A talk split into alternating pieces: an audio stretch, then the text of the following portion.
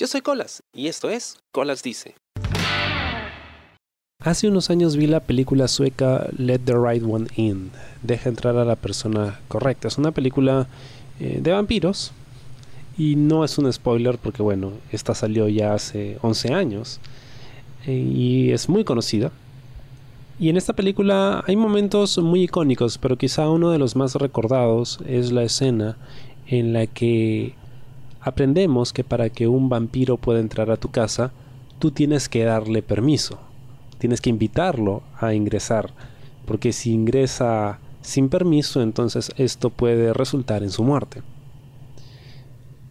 Es un elemento muy interesante eh, el añadido porque pues le da cierta mística ¿no? a la figura del vampiro. Más allá de todas las cosas que nosotros ya conocemos del folclore y del cine eh, pues de terror. Es una película genial, eh, véanla si no lo han hecho. Y hace poco estaba viendo algunos clips de, este film que me dejó movido, eh, porque es muy muy bonito, es muy emocional por momentos y explora muchísimo la naturaleza humana, sobre todo a esa edad, ¿no? porque los protagonistas son dos niños. Y volví a ver esta escena, ¿no? Donde el protagonista invita a esta niña vampiro a ingresar a la casa. Y encontré un paralelo con algo que me estaba pasando en ese preciso momento. Em, tenía un amigo con el que hablaba muy seguido.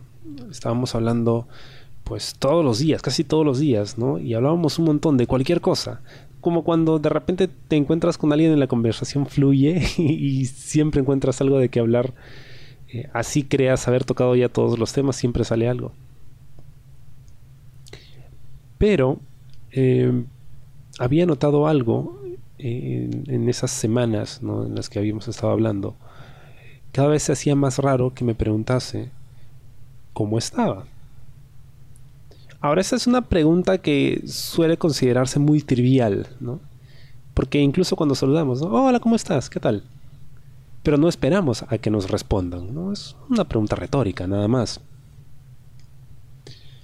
Pero eh, yo sí tengo la costumbre de hacer esa pregunta con la intención de que me respondan, ¿no? Y saber exactamente cómo están.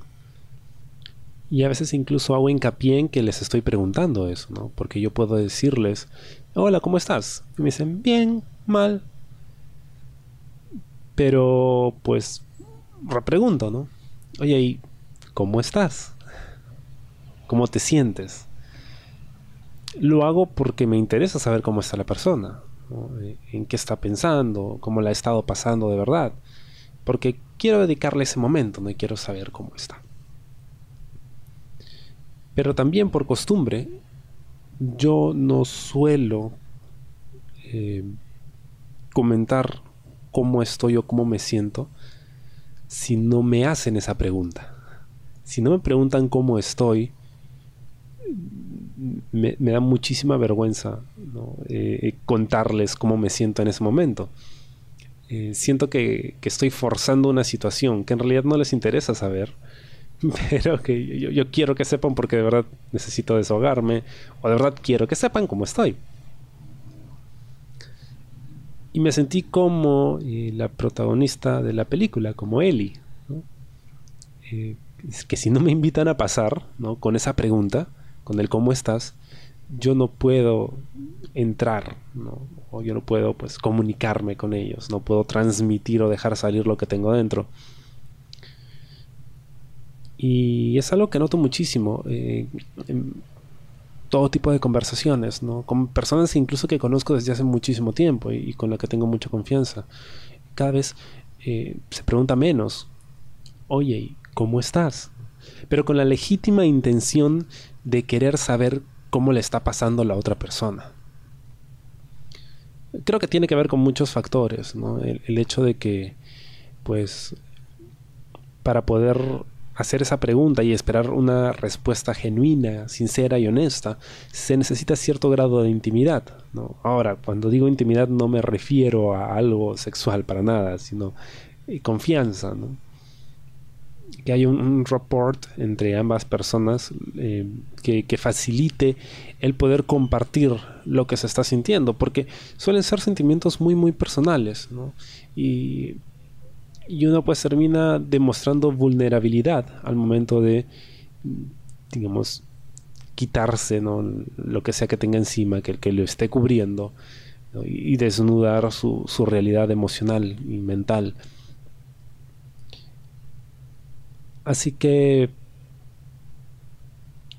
cuando alguna vez te pregunte cómo estás, siéntete en confianza de decirme cómo estás de verdad.